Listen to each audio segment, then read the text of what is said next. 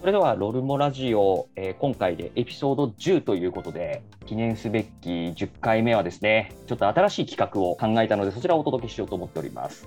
えー名付けて、現役高校生パーソナリティという企画でですね、今まで私、アセッサの山田がずっと、えーパーソナリティを務めてきたんですが、今回、高校生のパーソナリティをお招きして、ちょっと一緒に番組を作ってみようという企画をやってまいります。というわけで、今回の高校生パーソナリティは、大河くんです。よろしくお願いします。よろしくお願いします。タイガです。精一杯頑張らせていただきます。はい、よろしくお願いします。まあ、この高校生パーソナリティの企画ですね、えーもう完全に思いつきでメールをこうピュッと送ったら、えー、大河君がメールを返してくれまして、ぜひやってみたいですという感じでメールを返してくれたんですが、なんかこれをやってみようと思った理由って何かある？そうですね。最初にこのラジオにまずコロナ禍で興味を持って、オールナイトニッポンをコロナ禍で聞き始めまして、で、すごいなんかラジオって面白いなっていうふうに思っていた時に、はいはいはい。このアスレスさんの方から、ロルモラジオの体験をしませんかっていうメールが来て、でその中でそういえば僕のお母さんも昔ラジオ局で働いていたなっていうのがあってちょっとこれはラジオ作り経験してみたいなっていうことであの、うんうん。メールをさせていただきました。いやー、すごいね。え、高校生でラジオ聞いてる人ってどれぐらい？そうですね。僕の友達だとうん。あんまりしっかりラジオを聞いてるっていう人はいないんですけどうんうん。例えばそのお笑い芸人の方がやってるラジオの切り抜きを10分ぐらいでうんうんうん。このエピソードが面白かったみたいなので、はいはいはい。YouTube に上がってるのがあって、それを聞いてる子がいたりとかしますね。なるほどね。その辺はいいね。現代の高校生っぽいね。俺ら自分が受験生の時とか結構夜ずっとラジオ聞いたりとかはまあよくしてたけど、なるほどね。まあしかもお母さんが元ラジオ局ということで、きっとこれを採点されるんだろうなと。いやー、はい。いやなんでちょっとこっちも下手なことは言えないんですが、はい。まあ、そんな大河君と今日ですね、えー一緒にやっていきたいと思います。で、えー今回ですね、大河君がゲストを探してくれ来てくれるところからこうやってきてくれました。なので、まずはゲストの紹介をさせていただければと思います。ゲストの甲斐さんです。本日はよろしくお願いします。はい、こんにちは。よろしくお願いします。じゃあ、ちょっと大河君の方から、まずはあの自己紹介等々のお願いをしてください。はい。カイさん、じゃあ、ちょっと自己紹介を軽くお願いします。はい、私、カイと言います。はい。仕事は、えープレイパークというはい子供の遊び場でプレイワーカーという仕事をしています。プレイワーカーっていうのが何ですか？肩書きみたいな感じですか？そう、いや、職名ですね。へ営業マンみたいなプレイワーカーで。うんえ、えー、あかっこいいですね。なるほど、なるほど。まあ、子供の遊び場作りをそうでしょうする仕事はい。まあ、まあ、普通の公園で開園日っていうのがあってその水木土日って週4日あったらその水木土日にえっと小学生をメインターゲットにはい。ロープ遊具を作ったりとかお火をお。使える設備を整えたりとかはい。はい。またはその、まあ、イベントごとをやったり、はい例えばこれからだと、まあ、正月のどんど焼きの準備をしたりとか。おお。そういう、なんでしょう、地域の子どもたちの遊び場を豊かにこうできる場所を作るという感じですね。おーいや、めっちゃ面白いですね。多分、ね、中高生がこう世に言う仕事みたいな多分イメージではないんじゃないかなと思うので、ちなみになんか大河君と甲斐さんのこう関係はなんかどこで知り合ったんですか？何年か前の夏にですね、山梨県のサマーキャンプみたいなところで、カイさんと一緒に何日間か、えっと、農作業の体験とか、そういうことをいろいろさせてもらえる機会があって、で、そこでカイさんと出会いましたね。はいはいはい。それは今やってる先ほどのプレイパークの事業の一つみたいな感じなんですか？いや事業の一つではなく、個人的にスカスカウトを受けて、農家がやってる、そのちょっとサバイバルチックなキャンプなんですけど。畑から食べ物を取ってきて、はい。食べるみたいな。がはい 鳥を取ってきてさばいて食べるとか、え、そういうなんかサバイバルですね。食べることと生きることつないでるそういうコンセプトのキャンプへえ。それにこうスカウトを受けて森にちょっと子供の遊べるなんかこうロープ遊具こう、はい櫓とかはいはい。うん作れないかってスカウトを受けてああ、なるほどで、はいはい、関わるようになってはい。っていうところですねああ。いや、めっちゃ面白そうなキャンプですね。めっちゃ面白いですよ、めっちゃ面白いです。ちょっと野生感増して帰ってくるんですね。はい。朝飯前に鳥をさばくみたいな。うわー。いやーちょっとまあ抵抗ありますけどまあでもいいいやすごくいい経験になりますよね多分。そうなんです、だから、うん。え大学もやったそうですね。僕も小学校1年生の時から毎年夏休みにそのキャンプに参加してて、え。もうスタッフの方はほぼ知り合いみたいな感じで、へえ。えーそうですね。毎年鳥の頭を落として。る毎年ではないんですけど、何羽か私の手で 鳥に切り返させていただきました。おおなるほど。それすごいな。それすごい経験だ。な、なるほどなるほどいやーいいですねまあなんかそこからこういう形でこうラジオに出てもらうみたいなご縁もなんかなかなか貴重でうん、面白いですねラジオのじゃあちょっと大学の続きをお願いしますはい。じゃあ、甲斐さん、現在の仕事内容を教えていただいてもよろしいでしょうか？まあ、先ほど軽く触れたんですけど神奈川県のある市でメインに働いているんですけどもそこに現在25箇所市内にプレイパークという場所があってえ？そこのか1個の市に25箇所あるんですか？そうなんですよ。え？めっちゃすごいっすねそれ。はいえはいはいはい。うん。そうなんですよ。でそこの開園日に合わせて、まあ、派遣という形でその場所に行ってはい。働くみたいなうん感じですね。うんでそこの運営のメインははい。地域の人なんですね。うんあ地域の人たちがやボランティアでやってるんだけど、はい。それがボランティアでできる規模じゃないからはい。プレイワーカーっていうまあ専門職の人が入ってはい。水作りをしてみたいな、へえすごい。まあ、それを週5日ないし6日はい。ですね。うん。なるほど。えっと、そのプレイパークっていうのは運営されてるのは地域の方っていうことであんまり市とか県が運営してるとかそういうことではないんですか？が運営しているわけではなく補助金お金のサポートみたいのは市が出していて、まあ、それが資金源でやってるんですね。で基本的に参加するにはお金はかからずうんはい。というのはそのプレイパークっていうのはやっぱ誰でも来れる場所場所であり、遊び場であり居場所うんとして開かれてるのでお金は取らない。うん。うん。むしろお金がない家庭の子こうなんだろう、そういう子子たちをサポートするっていう側面もあったりする。はいはいはい。そういう社会子ども関係の社会問題があって生まれたのがプレイパークっていう背景があるので。あなるほどなるほど。ーなるほど。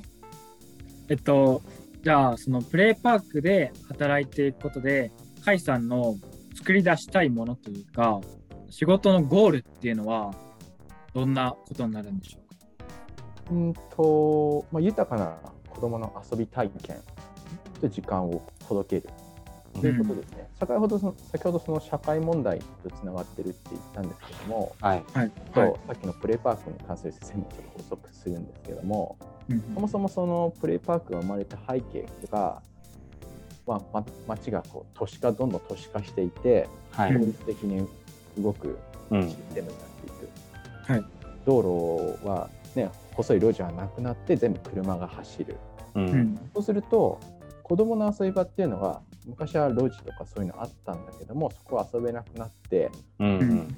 でまたその責任問題っていうのがすごい明確化されてきて公園で何か事故があると誰の責任なんだっていうあことで結構あの、まあ、木登り禁止とかボール遊び禁止とか、うんうんうんもちろん火は禁止とかそういうのがうんどんどん増えていった結果その子供が外で遊びたいと思える場所がどんどんなくなっていった、うんうん。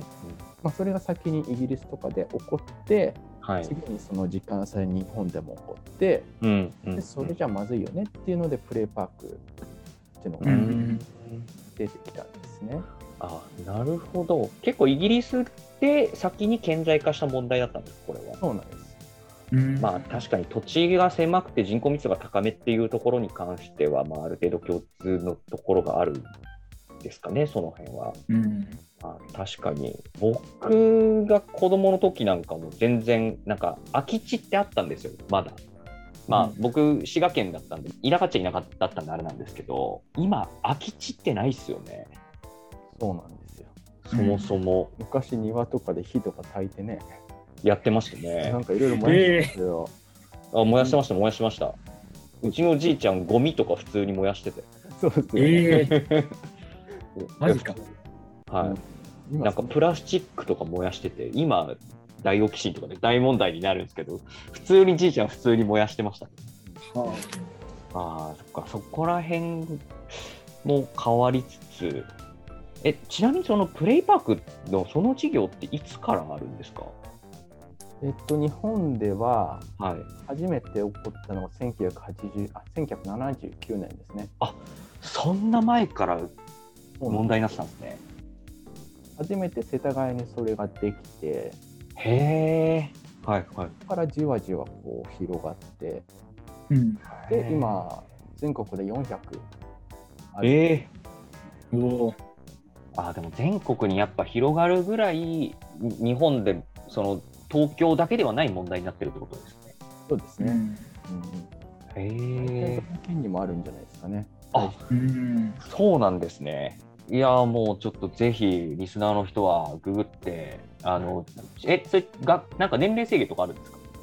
いや、全然ないです。あええないので、はいそのまあ、幼児と小学生向けに主には作られるんですけど、はい。その速攻育ちの中高生はうん居場所として来ますし、喋りに来ますし、はいはいうんまあ、はいはい。大学生もそのまま来たりもしますし、へえ。なるほど。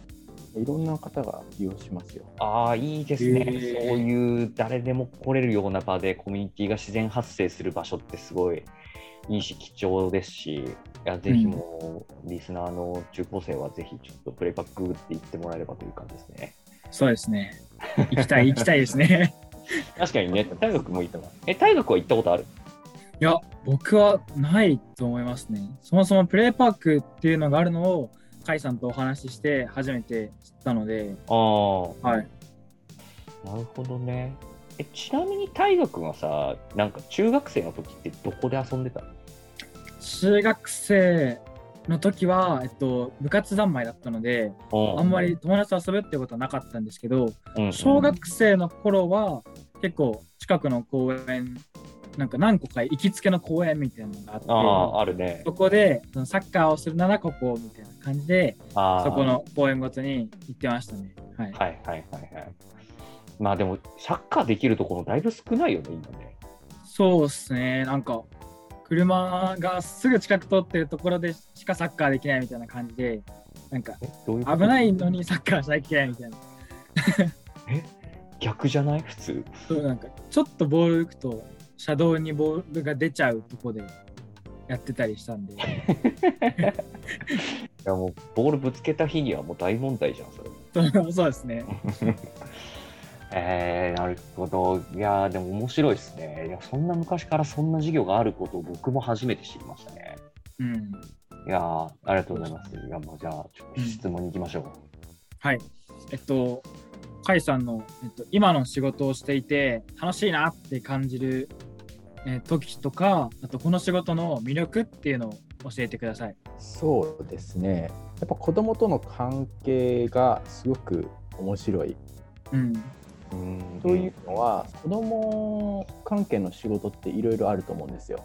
はい。まあ、教師とか、うんまあ、スポーツでのコーチとか、うんうん。いろいろあると思うんですけど何を介して子供と関わるかっていうのが結構重要だと思っていて、うんうんうんはい。そのなんでしょうで遊びを介しての仕ん事はつながるんですけど、それってすごくうん上下関係があるわけでもないし、はい。なんかすごく健やかなつながりなんですね。うんうんうんだから遊び仲間としてど同じとまだ言わ言わないんですけどうん。はい。ちょっと上のお兄さんみたいなああーあ。なんかその関係性って他にないなみたいそうですね確かに。な、うん、親子ともまたちょっと違いますよね。そうなんですよその関係にまあどうしてそこの仕事を選んだかのも変わってくるんですけどすごく憧れてたところがあり、はい。うん。そこが一番の、まあ、魅力のところかな。えその、まあ、対等じゃないですけど、遊びを介した関係に憧れてたってことですか？そうですね。えっ、と、それを介すつながりというか、なんかはい、ふらっと声をかけれる関係とか、ああ、なるほど。それが、子供とそういう関係になるってこと？そうですね。あれなんですよあの甲斐さんとサマーキャンプに行った時にすごいびっくりしたのが甲斐さん子供と遊ぶのめっちゃうまいんですよ。あの なんか今まで見た大人の人ってなんかはい。子供に誘われて遊んであげてるっていう感じがする人が何人かいたんですけど甲斐さんの場合はなんか本当に一緒に自分も主体的になって遊んでるっていう感じがすごいして甲斐さんも本当に楽しそうなんですよ。あの子供と遊んでる時はいはいはいはいそこはい。いいね。はい、本当にこの仕事が、を甲斐さんが選んだのが、なんか今、すごい納得しました。なんかそれは、なんかいつぐらいにそれをやりたいなみたいなことをこう自覚されたり、なんかきっかけとかあったんですか？子供対象の仕事をしたいなって思ったのは大学時代はいはいはい。で、それがダイレクトに子供に関わりたいってなったのが、多分うんうん。8年前ぐらい、もっとこの直接的な関わりというか、うんうんだんだんだんだんこう、初めはなんか海外の仕事をしてたのが、こう、ダイレクトになってきたような感じ。あなるほど。うんじゃあちょっとそこら辺のちょっとあの大学からのこうまた経歴みたいなところはまたちょっと後ほど詳しくはお伺いしていこうかなと思うんですけど、まあもともと大学の時にこう漠然としたものがなんか社会人の経験を通してちょっとずつ明確になってきて行き着いたのが今のプレイパークみたいな、うん。そんな感じですかね。なるほど。いや、もうちょっとこの時点で2時間ぐらい平気でいけちゃう、あれですね。いや、もっといやちょっと細かいとこ話したいなとか思っちゃいますけど。うんそうですね。ちょっとおいおいその辺は、あの、大学芸で聞きつつ僕も補足していければなと思ってます、はい。じゃあ、えっ、と、一旦ちょっと時間もいい感じなので、まあ、第1回はちょっと甲斐さんのご紹介も含めてこんな感じです。でですね。はいまあ、また次回からは、えーもうちょっと詳しくですね、えっ、と、その仕事についてですとか、まあ、なぜ今の仕事についたのかみたいなところをもうちょっと詳しく聞いていきたいと思いますので、うん一旦今回はこんな感じで。はい。はい。ありがとうございます。はいありがとうございましたあり。がとうございました。ありがとうございました。